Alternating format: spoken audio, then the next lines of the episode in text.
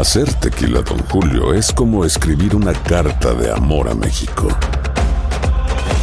Beber tequila, Don Julio, es como declarar ese amor al mundo entero. Don Julio es el tequila de lujo original, hecho con la misma pasión que recorre las raíces de nuestro país.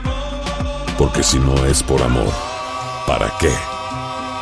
Consume responsablemente. Don Julio Tequila, 40% alcohol por volumen, 2020. Importado por Diageo Americas, New York, New York. Ya regresó la venta para amigos y familiares de JCPenney, con 30% de descuento extra por toda la tienda. Esos son ahorros por encima de nuestros precios ya bajos. Ven con tus amigos y familiares y ahorren en grande. Y recuerda, el Día de los Padres es el 16 de junio. Y en JCPenney puedes encontrar el regalo perfecto, desde ropa, calzado, artículos de cuidado personal y más. JCPenney, vale la pena. Cupón válido del 3 al 9 de junio en selección de estilos. Aplican exclusiones. Detalles en la tienda jcp.com. Llega a Univisión otra gran producción. Un golpe de suerte cambiará la vida de tres familias. Golpe de suerte, de lunes a viernes a las 8 por Univisión. Hola, bienvenidos al podcast con los mejores momentos de Despierta América. Este es el show que le pone alegría, esperanza y buenas vibras a tu día. El podcast de Despierta América comienza ahora.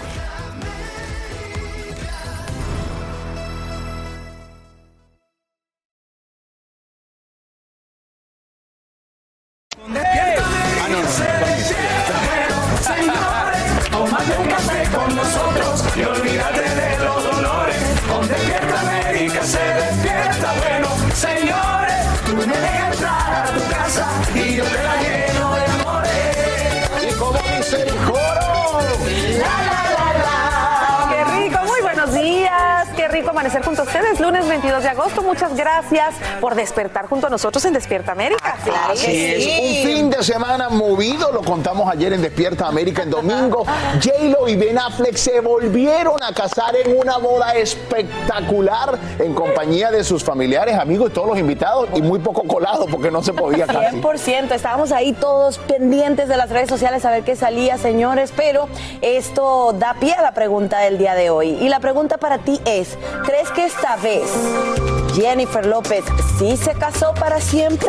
Tu opinión es muy importante. Yo creo que sí. Yo también, yo opino que sí, pero queremos saber tu opinión, así que vamos a estar atentos a los comentarios. Envíalos a través de nuestras redes sociales para comenzar, bueno, con todo lo último en las redes sociales, al igual que tenemos que comenzar con lo último en las noticias, mi querida. Así es, porque es muy importante lo que estaremos cubriendo en el día de hoy. Arrancamos con esta amenaza de inundaciones repentinas que mantienen alerta a millones de personas en gran parte de la nación. Y expertos advierten que hoy sería el día más lluvioso en importantes ciudades de la costa atlántica, pero el sistema ya deja cuantiosos estragos en el suroeste tras golpear varios estados. Vamos a pasar directamente con Carlos Arellano, él está aquí con nosotros, quien tiene las imágenes y nos dice lo que recomiendan justamente las autoridades a esta hora. Galo, te escuchamos atentamente. Así es, lo que sucede es que muchas familias quieren aprovechar lo que resta el verano para visitar reservas ecológicas, pero resulta que estos paseos terminan muchas veces frustrados debido al mal tiempo.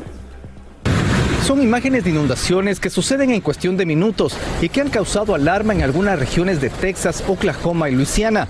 Se trata de lluvias monzónicas que azotan el suroeste de los Estados Unidos.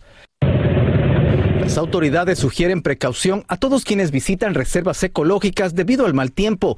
En el Parque Nacional de las Cavernas de Carlsbad, en Nuevo México, unas 150 personas fueron evacuadas luego de quedar varadas por horas debido a que las carreteras quedaron inundadas. Nadie sabía a qué hora podíamos salir, dice esta turista. En Arizona y Nuevo México se informa que habrán precipitaciones superiores a las que normalmente ocurren en la temporada de monzones de este año. El inconveniente es que muchas de estas tierras estuvieron secas por meses y ahora las constantes tormentas podrían humedecer el suelo y ese sería el escenario perfecto para deslaves. En Utah, los rescatistas todavía buscan a una mujer que fue arrastrada por las aguas del Parque Nacional de Sion. Yetal Adnihotri fue sorprendida por las inundaciones mientras realizaba una excursión. Sus otros compañeros lograron llegar a un terreno más alto, pero ella no sabía nadar. Otros estados que sufrían una sequía extrema como Rhode Island, Connecticut y Massachusetts podrían recibir más de una pulgada de lluvia hasta mañana. Todo esto da paso posiblemente a cancelaciones y demoras en los aeropuertos. Pasajeros de Delta United con vuelos hacia el noreste se han visto afectados. El secretario de Transporte Pete Buttigieg enviará una advertencia a las aerolíneas para que mejoren el servicio al cliente, incluyendo reembolsos y otras ayudas a pasajeros varados por las cancelaciones.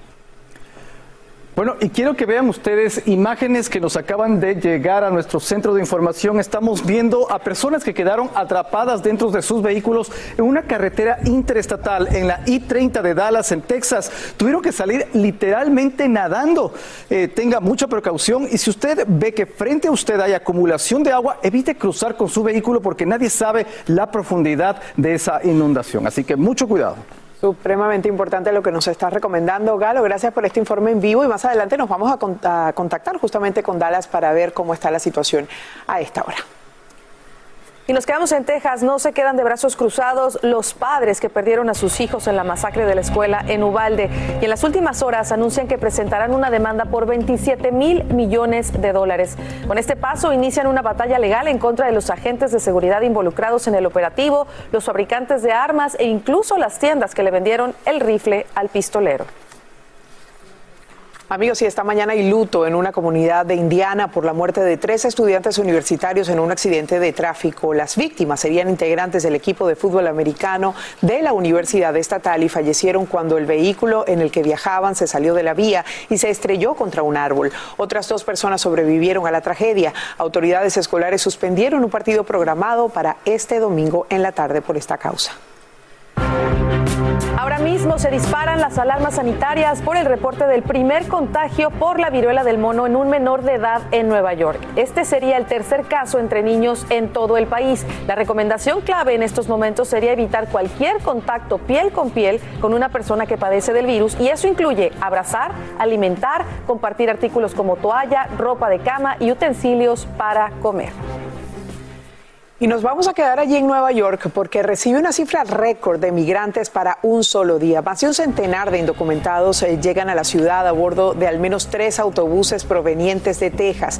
Entre ellos hay familias y niños. Voluntarios le brindan ayuda humanitaria mientras autoridades locales dicen estar listas para garantizarles asistencia legal. Como nos explica a esta hora Peggy Carranza en vivo desde la Gran Manzana. Peggy, adelante. Buen día.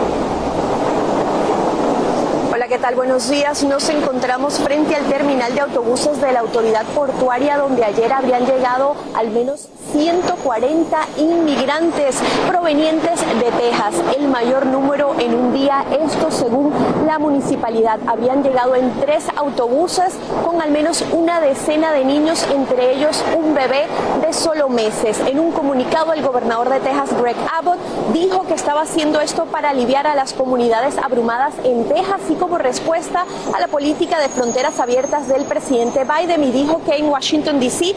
ya ha enviado unos 7 mil y aquí unos 900. Aquí la municipalidad ha dicho que hay unos 6 mil inmigrantes que han llegado los últimos tres meses. Cuando llegan acá se les ha ofrecido agua, comida, asistencia legal y han sido trasladados a albergues. Por otra parte, con el regreso a clases a la vuelta de la esquina, precisamente el 8 de septiembre, también la municipalidad anunció el proyecto Brazos Abiertos que busca precisamente facilitar la inscripción en las escuelas a unos mil niños migrantes. También se espera darles, por supuesto, apoyo emocional, así como apoyo académico en español. Precisamente ayer hubo un evento en un hospital en el Bronx donde también se les dio ayuda como comida, acceso a asistencia médica y también se les dio útiles escolares. Regreso con ustedes.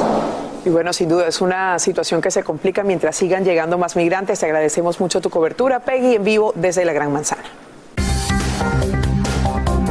Cualquier momento, autoridades de Truckee, California y el FBI anunciarán si el cuerpo hallado dentro del vehículo sería o no el de Kylie Rodney de 16 años. Esto luego de realizar una intensa búsqueda del adolescente desaparecida dos semanas atrás, luego de asistir a una fiesta multitudinaria cerca de un lago. El hallazgo se da gracias a buzos que descubren el auto bajo 14 pies de agua. Bueno, y esta misma semana el exjugador de la NBA, Dennis Rodman, viajaría a Rusia para buscar la liberación de la estrella de baloncesto femenino Britney Griner. El ex basquetbolista afirma que ya tiene autorización del gobierno ruso, a pesar de que el Departamento de Estado advierte a los ciudadanos estadounidenses que no vayan a ese país. No es la primera vez que Rodman visita Moscú y ha calificado como genial al presidente Vladimir Putin. Y hablando de Rusia, muere en un atentado con bomba la hija de uno de los principales aliados de Vladimir Putin. Ahí escuchas el estallido que cobra su vida y a esta hora autoridades investigan el asesinato. Su padre, el ultranacionalista Alexander Dugin, es considerado por muchos como el cerebro del presidente ruso. Investigadores creen que el crimen fue planificado con anticipación y que los responsables colocaron un artefacto explosivo en el auto de la víctima. 29 años. Increíble que esto pase. Y bueno, a otras notas, porque tan pronto como esta semana volveremos a ver en acción al gran Tom Brady, quien se reincorpora a los Buccaneers de Tampa Bay. Es así como el quarterback regresa a los entrenamientos de cara a la temporada 2022 de la NFL. Con Brady regresando a principios de esta semana, no debería haber una razón por la que no sea titular para su enfrentamiento de la primera semana con los Dallas Cowboys. Y yo de fútbol americano no sé mucho, pero eso es colirio para los ojos, ¿sí o no? Ah, eso sí, eso sí. Estoy de acuerdo contigo. Oye, de lo que sí sé es de música regional mexicana y vamos a Muy hablar de mi consentido, que aparte les tengo que decir que me encantó verlo así. Me encantó verlo así. Así como se lo vamos a presentar. Mi chef, Fran, familia en casa. Cristian Nodal deja a todos sorprendido por un nuevo video que publicó en las redes sociales. Y es que se dejó ver, si mira, sin un solo tatuaje en la cara. ¿Desaparecieron? Bueno, esa es la pregunta que cientos nos hacemos y es que no sabemos si es maquillaje, si fue un filtro que usó o simplemente si los tatuajes que tenía eran de mentiritas. Eran falsos. Mira, nosotros nos pusimos a leer todos los comentarios y las mayorías dicen que verlo sin tatuaje les recuerda Ay, a sí. ese niño inocente que era antes de Belinda. Lo que sí es que Cristian Nodal de verdad parece cada vez, no sé qué piensan ustedes, como que más recuperado de esa tormentosa polémica que vivió con Belinda. ¿Ustedes qué creen que pasó con los tatuajes? Comenten en las redes sociales. ¿Qué piensas tú, Fran? Bueno, no sé, ojalá, que no sea también una foto o un videito viejo. O sea, yo tengo fe en que sea de verdad, que se los haya quitado o que eran de mentiras, pero vamos a ver, el tiempo nos dará la razón. Borrarse Usted, mi chef, tatuajes. usted es un hombre de tatuajes. verdad, Soy un hombre bien. de tatuaje y quitarse un, ta- un solo tatuaje y dicen que duele más. Yo no me he quitado ninguno, pero que duele más incluso que hacérselo. Entonces, quitarse todos esos tatuajes de la cara yo lo veo casi imposible. Ok, bueno, se revela qué estaba haciendo Jennifer Garner mientras se casaba su ex Ben Affleck con Jennifer López. Y es que, aunque estuvo invitada a la boda, decidió no asistir y prefirió, bueno, darle una visita al mercado. ¿Qué tal? Al supermercado. La ex señora Affleck prefirió hacer compras en Sam's Club de South Charleston en West Virginia. Ella fue cartada alrededor de las 4 de la tarde del sábado, acompañada por su papá y su novio, el empresario John Meller. Así se dice, ¿no? Meller. Yes, John Así es. Miller. Exactamente, perfecto mundo. Y bueno, testigos dicen que ella fue muy accesible y muy amable, incluso aceptó tomarse fotografías luciendo un look muy casual, su cara lavada y el cabello suelto. Y bueno, como recuerdan, ella estuvo casada con el actor Ben Affleck desde el 2005 y tuvieron tres hijos, se divorciaron en el 2018 y uno de los principales motivos o problemas fue el alcoholismo del actor. Eso fue muy bien sabido. Ay, Dios mío, pero yo no me atrevería ni a invitar a una ex a mi boda, ni tampoco iría muy bien que lo hizo ella. ¿Qué esperaban? Bueno, yo Sí. creo que lo hicieron por los hijos. Yo pienso que esas, Claro, esas cosas tú las haces. sigue. claro, porque en este caso Jennifer está tratando, me imagino, de, de crear una relación de, armo- de armonía con los hijos de Ben también. Y creo que es, es una cortesía. Ahora, yo sí creo correcto de parte de Jennifer Garner decir, ¿sabes qué? No es mi momento. Cásense, disfruten y, y se mantuvo al margen, que me parece bien. Sí, porque sí iba fue, que ¿verdad? Para cantar, para ir a una fiesta, para allá, Ah, güey. Que haya una rumba, para allá. Ay, bueno, obviamente, No, tú señores, me vamos- saliste, cara. Ah, eso sí. Hoy vamos a seguir hablando, bueno, de esto que ha sido la boda del año. Aloha mamá. Sorry por responder hasta ahora. Estuve toda la tarde con mi unidad arreglando un helicóptero Black Hawk. Hawái es increíble. Luego te cuento más. Te quiero. Be All You Can Be, visitando goarmy.com diagonal español. When you buy a new house, you might say, Shut the front door. Winning. No, seriously. Shut the front door. We own this house now. but you actually need to say, Like a good neighbor, State Farm is there. That's right. The local State Farm agent is there to help you choose the coverage you need. Welcome to my crib. no one says that anymore, but I don't care. So just remember, like a good neighbor, State Farm is there. State Farm, Bloomington, Illinois. Alegra tu día y mantente informado con lo mejor de Despierta América.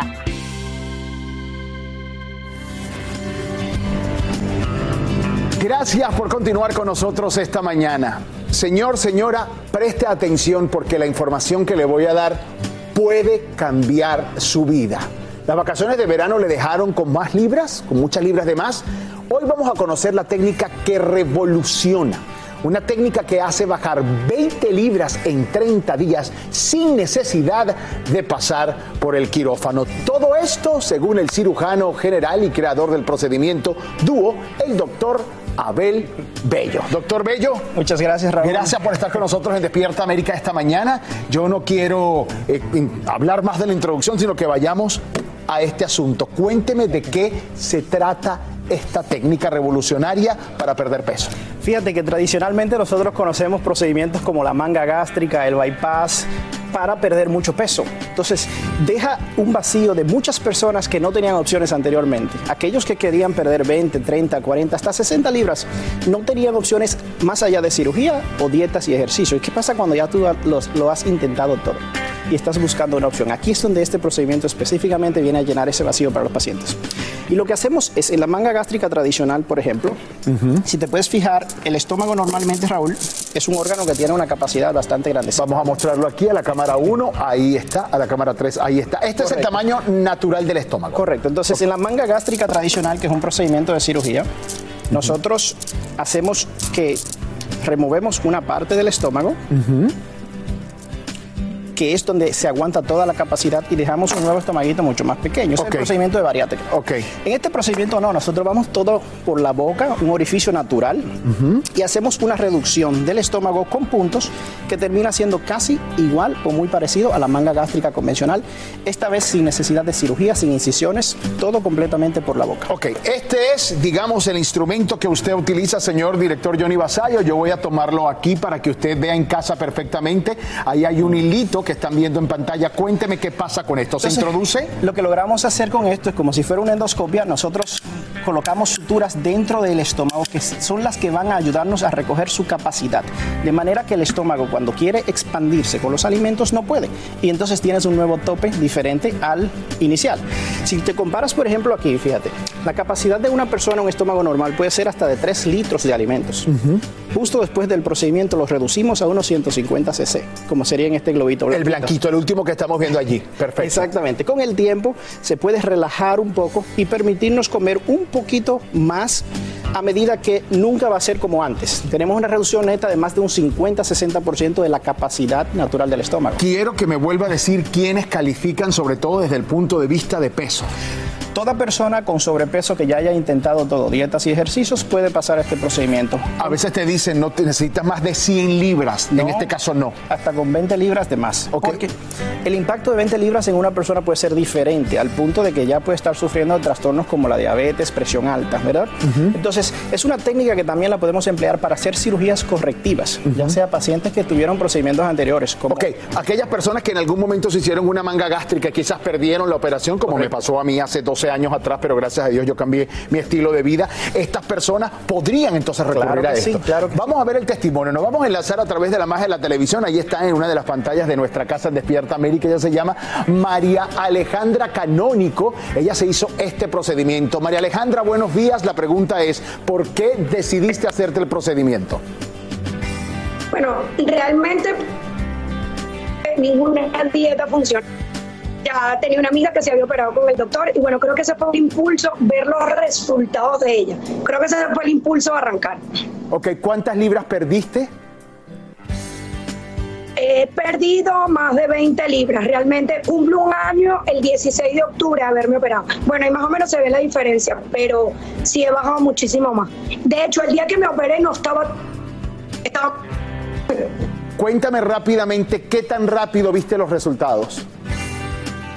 A los dos meses ya de haberme operado ya había visto los resultados porque bueno, eh, yo siento que el tema de la recuperación de la cirugía es lo más importante. ¿Cómo fue la recuperación? Eso quería preguntarte. Lo primero, como dice el doctor, que de verdad clave. Los primeros cuatro son después del cuarto día parece que ocurriera magia y no pasó nada.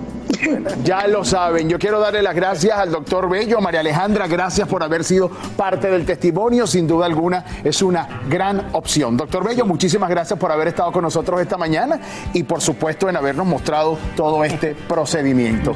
La salud es muy, pero muy importante y el sobrepeso definitivamente no es un buen aliado en nuestra vida.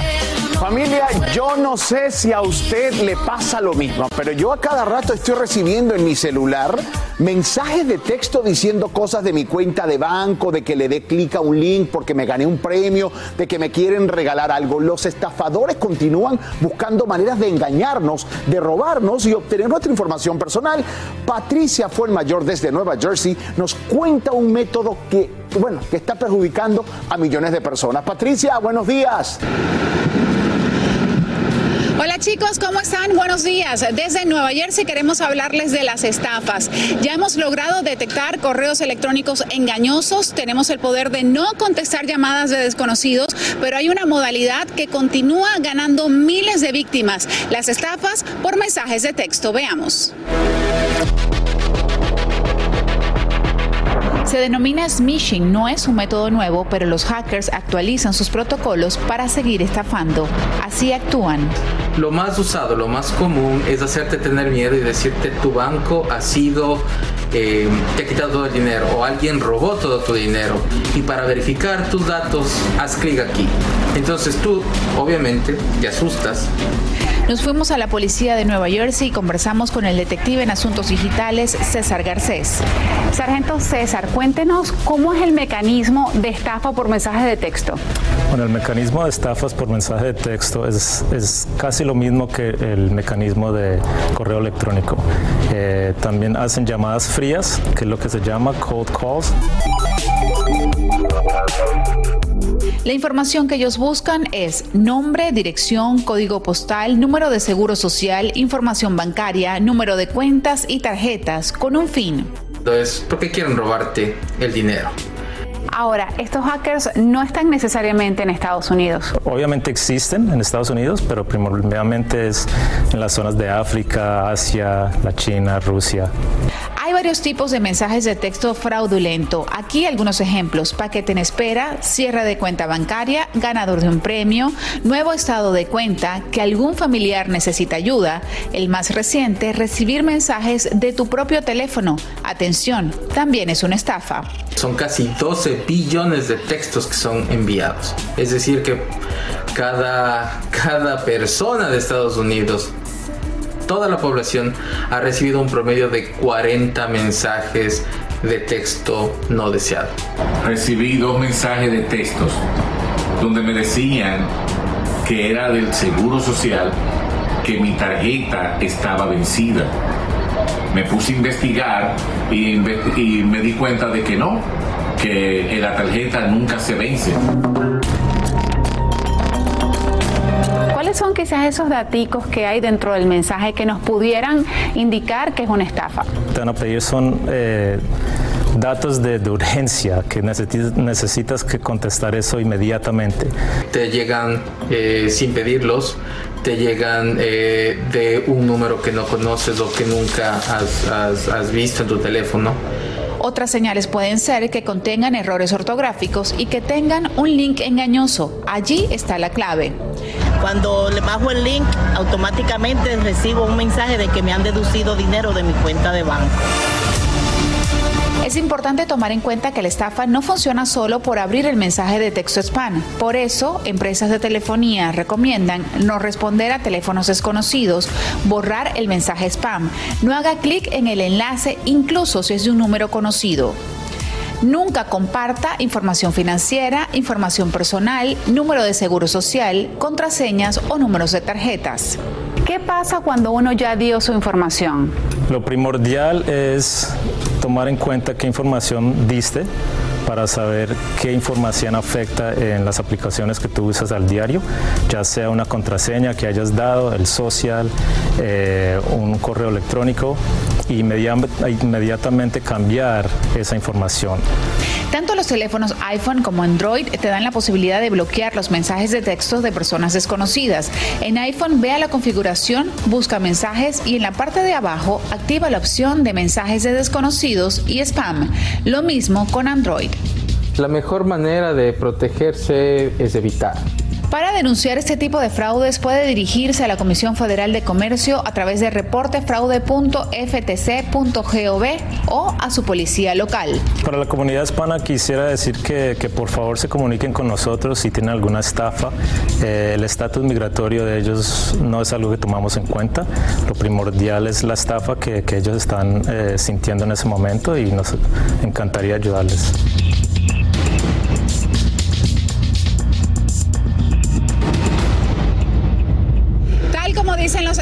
La principal recomendación es no responder ni interactuar con ningún mensaje de texto que venga de un número de teléfono desconocido. Esto es todo de mi parte. Pasen todos un feliz día. Patricia, gracias. Excelente segmento, excelente información. Creo que todos lo necesitábamos. Ya lo sabe, reportefraude.ftc.gov. Reporte allí este tipo de mensajes de texto y llamadas telefónicas.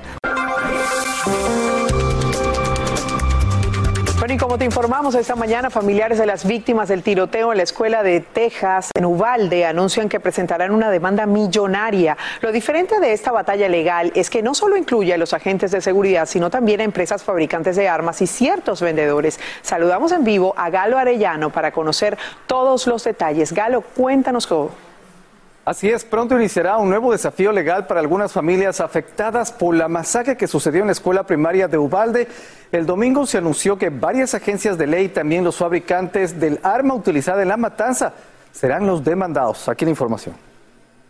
En septiembre, una vez que las autoridades de Ubalde concluyan con las investigaciones respecto al tiroteo masivo que realizó Salvador Ramos al interior de la escuela Roth, donde 22 personas fueron asesinadas, un grupo de padres de familias afectados por esta tragedia iniciarán una demanda colectiva contra decenas de agencias que intervinieron en las operaciones de rescate.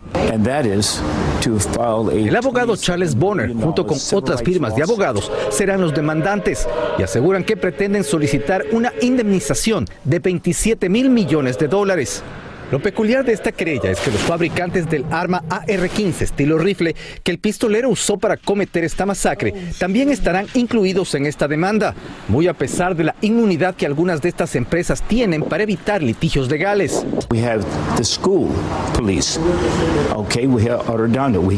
Bonner dice que entre los demandados estarán la policía escolar, el ex jefe de la policía del distrito escolar de Uvalde, Pedro Arredondo, la policía de la ciudad, la oficina de alguaciles, los Rangers de Texas, el Departamento de Seguridad Pública de Texas y hasta la patrulla fronteriza los fabricantes de armas Daniel Defense y la tienda Oasis Outback, donde el pistolero compró el arma, también tendrán que contratar a un buen abogado, porque los padres que perdieron a sus hijos en esta tragedia están furiosos con estas compañías, porque según ellos, al facilitarles sin mayores complicaciones el arma a Salvador Ramos, un joven de apenas 18 años con un historial psicológico cuestionable, contribuyeron, según dicen, al desarrollo y ejecución de esta masacre. Todos en este mundo están sufriendo y sangrando por lo que está sucediendo aquí en Uvalde, dijo Bonner, y sostiene que depende ahora de los abogados asegurarse de que esta tragedia no vuelva a suceder. 27 mil millones de dólares no será una batalla legal tan sencilla porque los fabricantes de armas en muchos estados están blindados por leyes que les impiden ser demandados por causar un perjuicio público. Esta es la información que les tengo. Seguimos contigo. Gracias, Galo. Y bueno, lo más importante es que tragedias como esta sin duda no se repitan y no tengamos que volver a reportarlas. Te agradecemos mucho tu informe en vivo. Y bueno, seguimos amigos porque el fabricante de automóviles Ford se enfrenta a una de las indemnizaciones más altas de su historia. Un jurado de Georgia determina que deben pagar más de 1.700 millones de dólares por daños en un accidente que deja dos fallecidos. Los demandantes alegan que los techos de las camionetas F-250 son peligrosamente débiles y pueden aplastar a sus ocupantes en caso de choque. Ford ha vendido unos 2 millones de esos vehículos.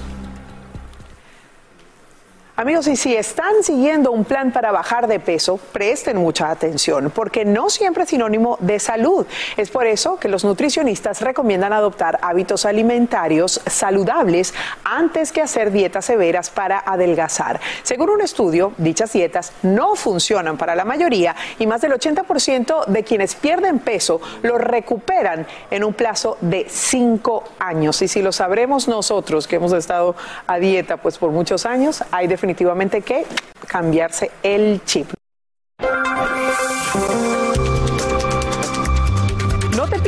Estalla un bote anclado en una marina de Florida. Lo más preocupante es que había navegantes a bordo y al menos cuatro personas sufrieron heridas, entre ellas una mujer, quien fue aerotransportada a un hospital local. Estas impactantes imágenes muestran el momento de la explosión y fueron reveladas por la administración del puerto. Finalmente, bomberos pudieron extinguir las llamas.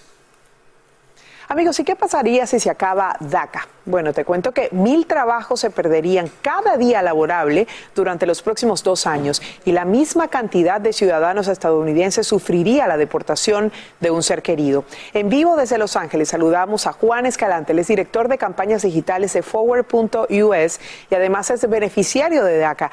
Gracias eh, precisamente por hablar con nosotros, Juan. Bienvenido. Muchas gracias por la invitación.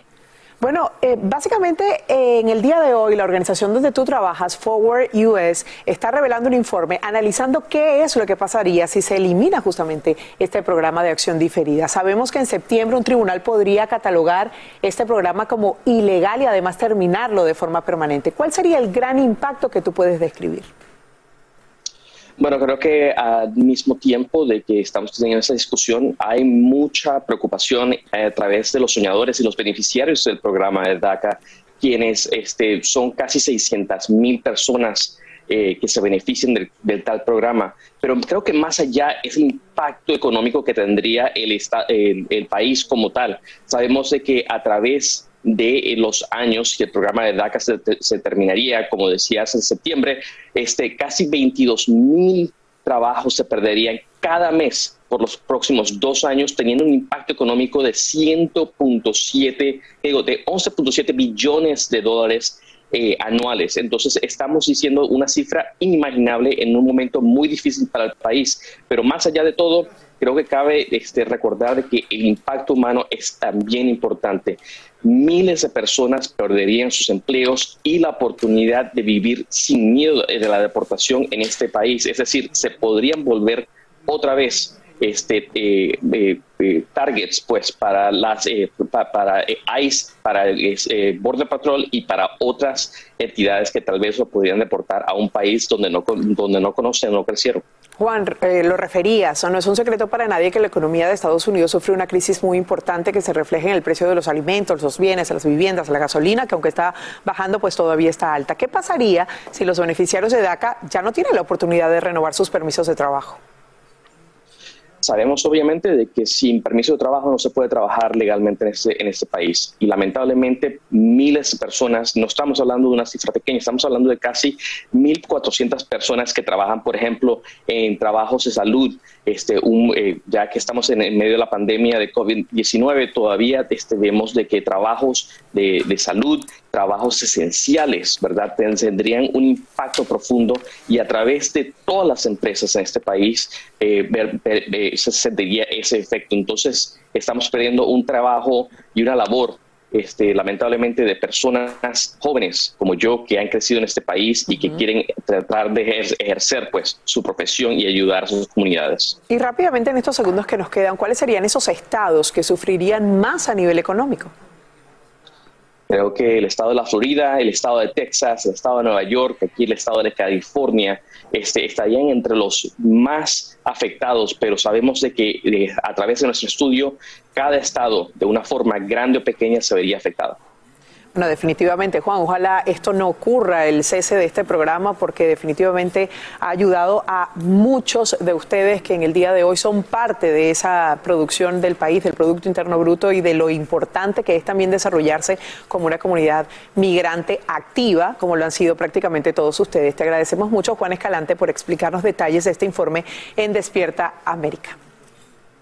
Por supuesto, muchas gracias por la invitación. Seguro que sí. Debo decirles que DACA es considerada una política migratoria la más positiva de este siglo que beneficia a casi un millón de personas. Y pasemos a otra nota porque a pesar de la amenaza de lluvia, decenas de residentes se reúnen para honrar a uno de los suyos en Chicago y ponerle su nombre a una parada de tránsito. La homenajeada acaba de cumplir 103 añitos y todos la conocen como la hermana Jean. Ella es mentora deportiva en la Universidad Loyola, donde brinda servicios religiosos a los jugadores de baloncesto. Según ella afirma, el secreto de su larga vida, escuchen bien y tomen nota, radica en que come bien, duerme bien y reza bien. Ahí está la fórmula para ella, para llegar a esa edad con tanta fortaleza. 103 añitos, qué bella es Jean. Y bueno, seguimos con mucho más de Despierta América y una exclusiva para medios hispanos. Me quedé pensando en esa historia, Eli. Sí, come, bien, come bien, duerme bien y reza bien. Yo rezo bien, como más o menos y duermo más o menos. Más o menos. Bueno, Descanso, alimentación y fe. Todos esos hábitos se pueden ir encaminando. Hacer tequila, Don Julio, es como escribir una carta de amor a México. Beber tequila, Don Julio, es como declarar ese amor al mundo entero. Don Julio es el tequila de lujo original, hecho con la misma pasión que recorre las raíces de nuestro país. Porque si no es por amor, ¿para qué? Consume responsablemente. Don Julio Tequila, 40% alcohol por volumen, 2020. Importado por Diageo Americas, New York, New York. Ya regresó la venta para amigos y familiares de JCPenney, con 30% de descuento extra por toda la tienda. Esos son ahorros por encima de nuestros precios ya bajos. Ven con tus amigos y familiares y ahorren en grande. Y recuerda, el Día de los Padres es el 16 de junio. Y en JCPenney puedes encontrar el regalo perfecto, desde ropa, calzado, artículos de cuidado personal y más. JCPenney, vale la pena. Cupón válido del 3 al 9 de junio en selección de estilos. Aplican exclusiones. Detalles en la tienda jcp.com. ¿Qué tal amigos? Soy Sandarti y quiero invitarlos a mi nuevo gran show llamado Cash, el peso del dinero. Yo seré el conductor. Aquí están sus cuatro posibles respuestas, pero tendré como capitanes a Doña Lucha y Albertano. Ustedes van a tener que jugar debajo de esas cajas. Si responden bien, no corren ningún peligro. Pero si llegan a fallar, quedarían inevitablemente aplastados. El nuevo Game Show. Cash, el peso del dinero. A partir del domingo 9 de junio a las 8. Por Univisión. Continuamos con el podcast más divertido de tu día. Despierta América. Y bueno, ahora vámonos con lo más buscado. Se revela qué hacía Jennifer Garner mientras se casaba su ex Ben Affleck con Jennifer López. Y es que aunque estuvo invitada a la boda, decidió no asistir. La ex señora Affleck prefirió, bueno, ir de compras en el Sam's Club en South Charleston, en West Virginia. Fue captada alrededor de las 4 de la tarde del sábado acompañada de su padre y de su novio, el empresario John Miller. Testigos dicen que ella fue muy accesible y amable, incluso aceptó tomarse fotos mientras que ella lucía súper casual con la cara lavada y el pelo suelto. Recordemos que ellos estuvieron casados desde el 2005 hasta el 2018 y tienen tres hijos juntos. Y por otro lado, miren de qué manera reacciona Alejandra Guzmán al preguntarle sobre Giovanni Benina y también sobre el homenaje que le harán a su madre Silvia Pinal en una semana. Veamos. ¿Y Medina te mandó flores? ¿Qué tal, Ale? Con permiso, por favor. ¿Qué onda? ¿Cómo están? Yo feliz voy a Mérida. Ya preparada para el homenaje a tu mami. Claro, ayer estuve con ella, me ganó en el dominó. En el dominó. No, es, está gruesa mi madre. Y la verdad nos reímos mucho y me da mucho gusto que esté con ese ánimo, que sea mi madre. Estoy muy ¿Qué canciones vas orgullosa. a presentar así en su homenaje? Ah, no, yo voy a estar con ella. Con ella. Yo voy como su hija. Como su hija, Su hija claro. rockera, los amo.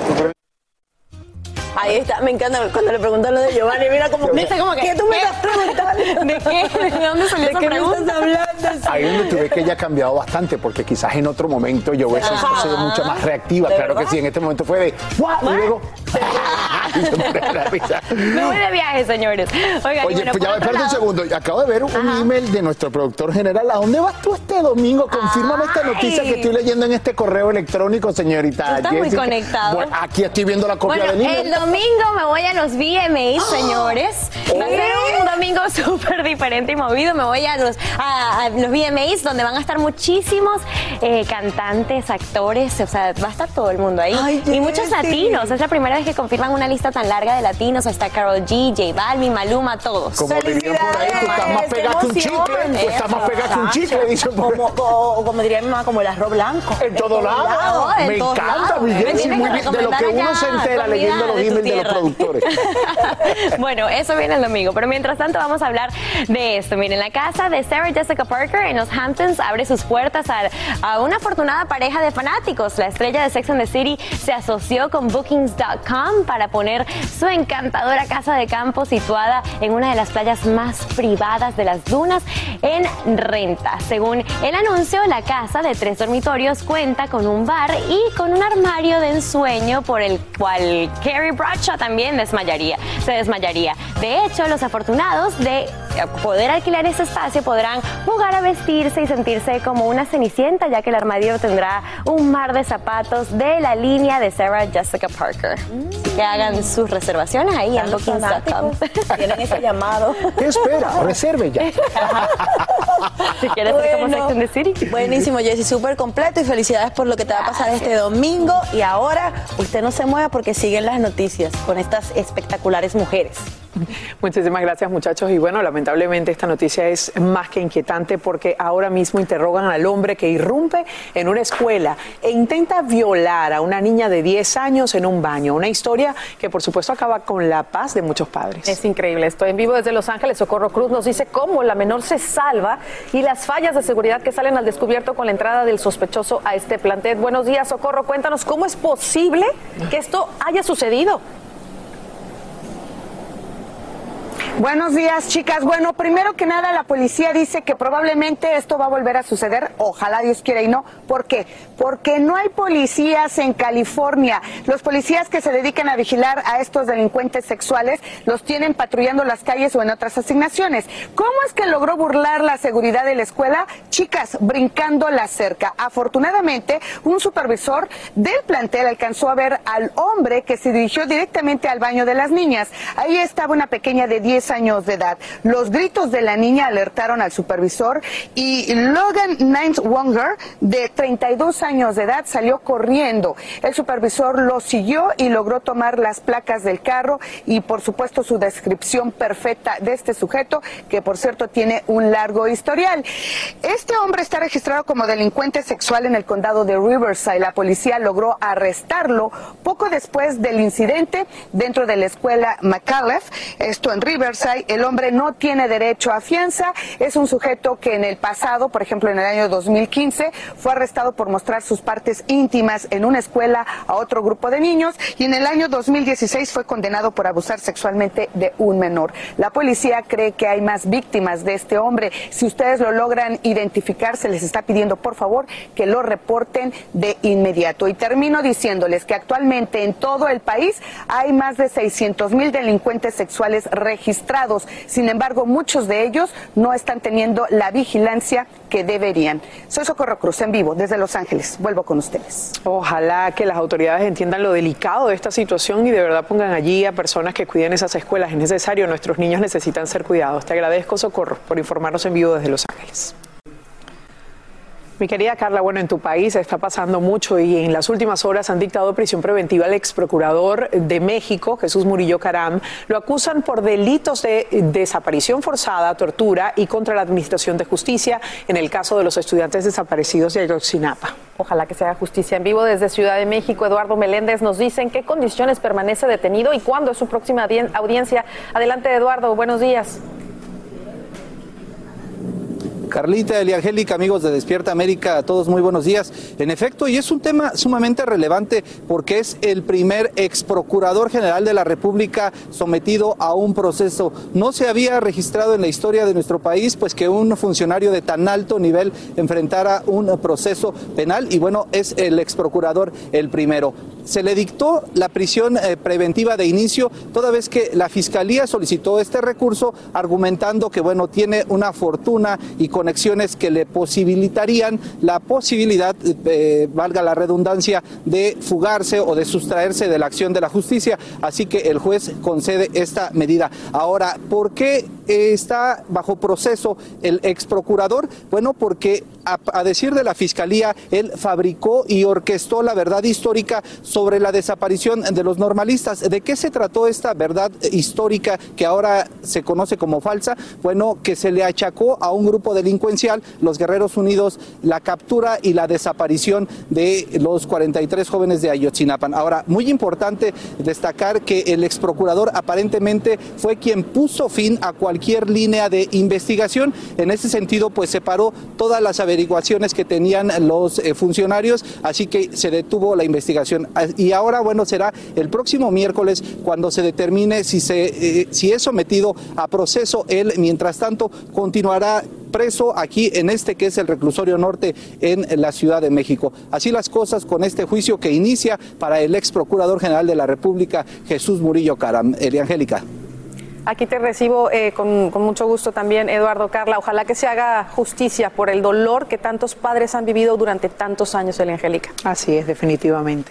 Y seguimos con más notas porque en las próximas horas una nueva caravana de migrantes participaría o partiría desde México hacia la frontera estadounidense. La integran hombres, mujeres y niños de El Salvador, Venezuela, Nicaragua, Colombia y Costa Rica. El grupo saldría de Tapachula, municipio fronterizo con Guatemala. Ellos dicen que solo quieren avanzar por su cuenta, ya que nada de nada les sirve entregarse a las autoridades migratorias porque los deportarían a sus países de origen y ahora mismo causa furia entre las víctimas la reducción de la condena del líder de la Iglesia a la luz del mundo.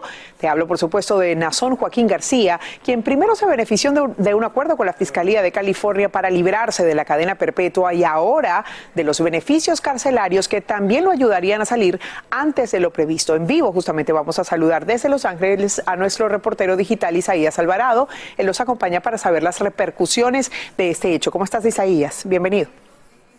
Hola, ¿qué tal? Un gusto saludarlos. Lo que todos queremos saber, Isaías, ¿por qué? ¿Por qué ante delitos tan graves hay estos beneficios? Bueno, la posibilidad de que Nazón Joaquín García se beneficiara de una liberación anticipada era algo que ya se esperaba.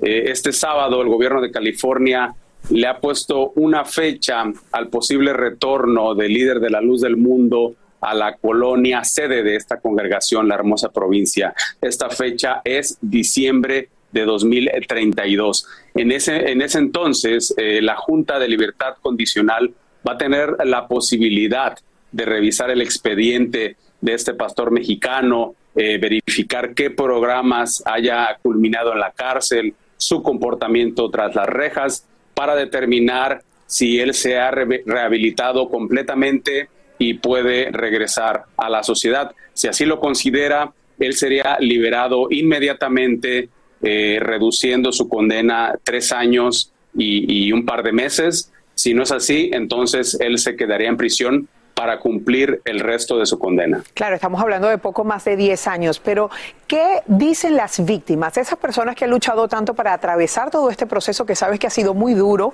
y además que han tenido que someterse incluso a revivir cosas que tal vez quieren olvidar?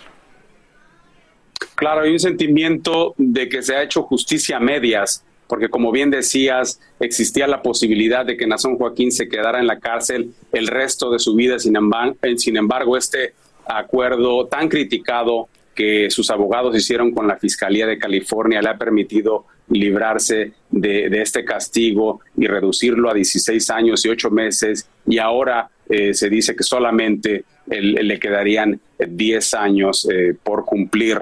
Por supuesto, ellos están eh, indignados por, por, por esto, les queda esa sensación de que eh, no se ha hecho lo correcto por parte de, por parte de la fiscalía y ahora tienen fe en que sea el Departamento de Justicia, que sea el Buró Federal de Investigaciones quienes eh, presenten un caso federal. Como, como ustedes saben, el FBI ha estado entrevistando a exfieles de la congregación, está muy interesado en conocer las acusaciones de abuso sexual, también las operaciones de la iglesia, en particular, además, el manejo de las finanzas, un manejo bastante opaco. Ustedes saben que hecho, hemos hecho investigaciones sobre las finanzas de la luz del mundo y ellos son millonarios, los líderes son millonarios. Y sin duda eso que estás diciendo es muy importante porque debemos decirle a nuestra audiencia que existen recursos legales que todavía podrían ajustar esta sentencia y hacer que eh, los delitos que se están investigando al tener nuevas penalidades pues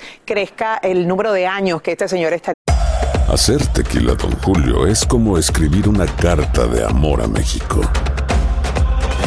Beber tequila, don Julio es como declarar ese amor al mundo entero. Don Julio es el tequila de lujo original, hecho con la misma pasión que recorre las raíces de nuestro país. Porque si no es por amor, ¿para qué?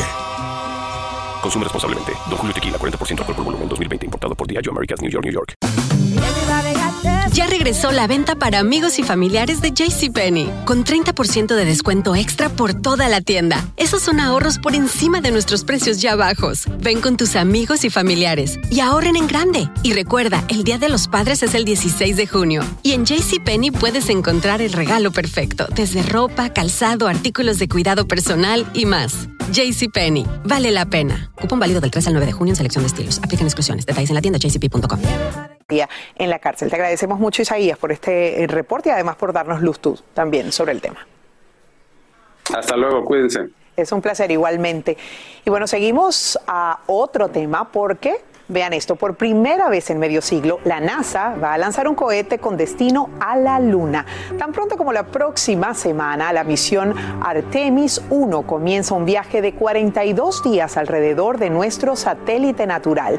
Es una nave no tripulada y a bordo lleva maniquíes capaces de recopilar datos sobre los efectos de la travesía en una tripulación humana. En 2025, la agencia planea llevar la primera mujer y la primera persona de color a la superficie lunar. Vamos a ver cómo sale este experimento y ojalá sea positivo para que volvamos a ver a un hombre caminando en la superficie lunar lunes y vamos a arrancar la semana con el pie derecho, dejando atrás esos miedos que nos impiden alcanzar nuestras metas. Para saber cómo, nos acompaña la autora y conferencista Adriana Gallardo. Bienvenida Adriana, ¿cómo estás? Gracias, por estar aquí. Y desde la Ciudad de México, Fernando Ansúrez, estratega internacional de ventas y mercadeo, conferencista y encargado de llevar al famoso Tony Robbins a México este próximo 21 y 22 de septiembre. Bienvenidos a los dos, gracias por estar con nosotros.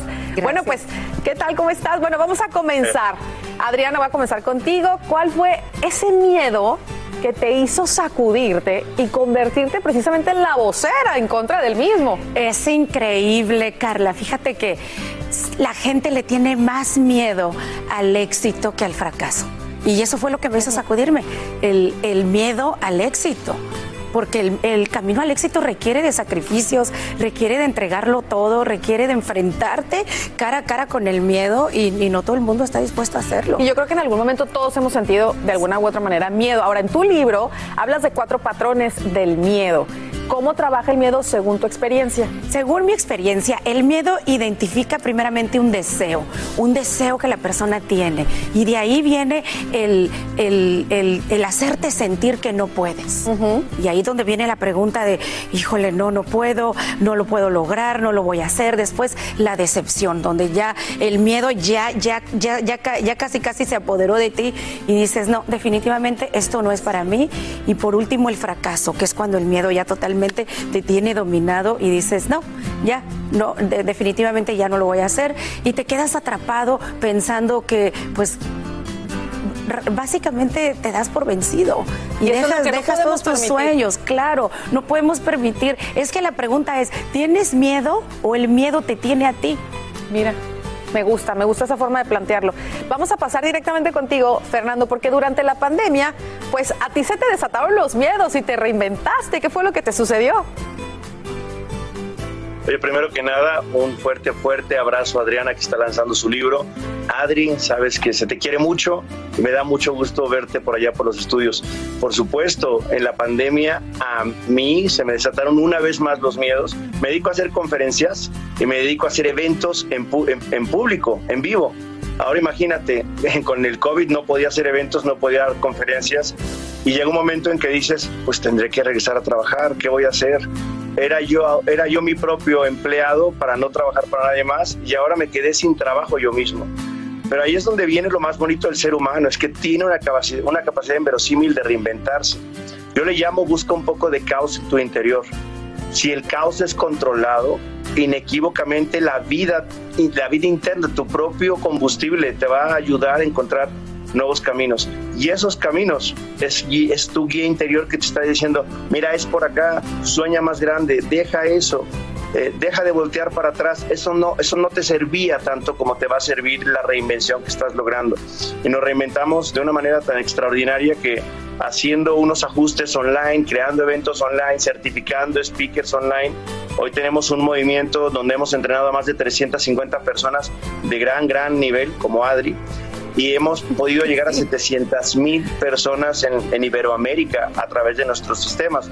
Y eso tiene que ver con cambiar tus paradigmas, dejar los miedos estacionados dejar el qué dirán de ti e ir un paso adelante e intentar sueños nuevos. Así es. Oye, Fernando, incluso, bueno, tus miedos te retaron a regresar a tu país y ahora mismo, bueno, pues entre toda la gente que estás preparando, también estás llevando pues grandes personalidades como Tony Robbins. Cuéntanos cómo se dio esto y de qué manera va a beneficiar a todos los que van a poder ir a verlo, a escucharlo. Mira, un, muy, muy rápido la, analogía o la anécdota diría que en el 2017 aquí en esta ciudad siempre tiembla en septiembre, aquí en la Ciudad de México. Y ese 2017 tembló. Mi evento era un día siguiente, no lo pude hacer, me salí de México con mucho miedo, con ira, con rabia, con temor. Y después de 2019 que habíamos llevado a Barack Obama a Colombia, eh, yo estaba buscando a quién más llevar cuando la pandemia terminara. Se abrió la oportunidad de llevar a Tony Robbins. Yo pensaba llevarlo a Colombia, pero él no tiene, digamos, que la vacuna y no se la piensa poner. Entonces, eh, pues el único lugar donde aceptaban en México, dije, no puede ser. Mis miedos me están llevando a vencerlos porque lo llevo a México no lo puedo llevar. Y entonces el próximo 21 y 22 de septiembre dijimos, no solamente lo vamos a llevar a México, sino lo vamos a llevar al evento más grande que jamás se haya hecho. Más de 14 mil personas tratando de romper un récord Guinness del evento de marketing con propósito más grande del mundo. Va a haber más de 60 speakers en tres diferentes escenarios. Viene gente espectacularmente reconocida. Marco Antonio Regil, Erika de la Vega, gran amiga de la casa por allá, Ismael Cala, Margarita Pasos. Vamos a traer gente espectacular que nos van a hablar de cómo existen en el mundo mentes sin miedo y cómo hay una fórmula que sumándola de todos nos puede convertir que efectivamente saquemos estos miedos y los hagamos realidad. Claro, y apoyarnos, ¿no? Eh, Adriana, está lanzando este libro que no puedo decirles el título completo porque tiene una mala palabra por ahí, pero sería algo como ¿Cómo ser una mujer? Una mujer. Capaz. Eso, una mujer Y no morirse de miedo, ¿verdad? Sí. ¿Cuáles son esos consejos para una mujer que nos está viendo y no sabe qué hacer por miedo? Bueno, quiero, quiero antes que nada añadir un poquito que yo también voy a estar en el evento de Tony Robbins como una de las speakers. Estoy muy agradecida por eso. Y la pregunta es, eh, bueno, una es no seas víctima, ¿sabes? El ser víctima ya no está de moda. Ya deja de caerte para que te levanten. Ya basta de, de dejar la vida o tu, pues sí, tu vida, tu futuro en manos de los demás. Conocer tus emociones. Y yo siempre le digo a la gente, el conocer tus emociones es el camino al éxito, saber quién eres, por qué haces y te comportas de cierta manera para poder diseñar realmente la vida que quieres vivir. Visualizar, deja de soñar, ya ponte a visualizar, ponte a ver a dónde quieres ir, por qué quieres ir y busca también ese equilibrio, porque entre nosotras las mujeres que, somos profesionales, que somos empresarias, es muy fácil perder el balance entre la vida eh, personal y la profesional. Entonces, encontrar esa armonía, ese equilibrio entre las dos, eso, eso para mí es Claro que sí. Oye, Fernando, voy a regresar contigo eh, para que también les des un mensaje a todos aquellos miedosos que nos están viendo, para que se animen a sacudirse y salir adelante.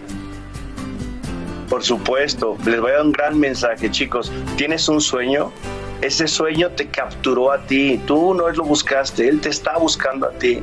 ¿Te da miedo? Haz tres cosas. Número uno, que el sueño sea mucho más grande o, el poner en la acción el sueño sea mucho más grande que la parálisis que tienes de no intentarlo. Dos, deja de escuchar las voces de los demás. ¿Sabes por qué escuchas tantas voces? Porque hay demasiada gente que no intenta y en su frustración de no llevar a cabo sus propios sueños, critica a los de los demás. ¿Y sabes qué hacemos? Tomamos esa noticia, tomamos esas voces y decimos, no, yo tampoco voy a poder separa esas voces, quítalas. Y tercero, da el primer paso. Y te digo una cosa, da el primer paso de algo más grande, algo que te vuelva a asustar, que te asuste mucho. Porque cuando vences esos miedos, cuando das el primer paso, te vas a dar cuenta que no, nada, absolutamente nada es imposible. Y el último, que no tiene que ver necesariamente con el miedo, pero estoy seguro que te va a gustar, disfrútate el camino. El único día que realmente conoces es hoy. y si hoy decides comenzar ese primer día sin miedos, te vas a sentir completamente diferente. Es, ese último me encanta, ¿no? Hay que disfrutar el proceso. Fernando, un placer conversar contigo. Eh, no se pierdan esta super experiencia junto a Tony Robbins. Y bueno, Adriana, te tengo que decir que tu historia personal es maravillosa, es historia de éxito. Ojalá que muchas mujeres también lean tu libro, mucho éxito con él. Gracias. Y que te puedan disfrutar en esta conferencia y que aprendan de que si tú pudiste, cualquiera. Cualquiera puede. Así termina el episodio de hoy del podcast de Despierta América. Síguenos en Euforia, compártelo con otros, públicalo en redes sociales y déjanos una reseña. Como siempre, gracias por escucharnos.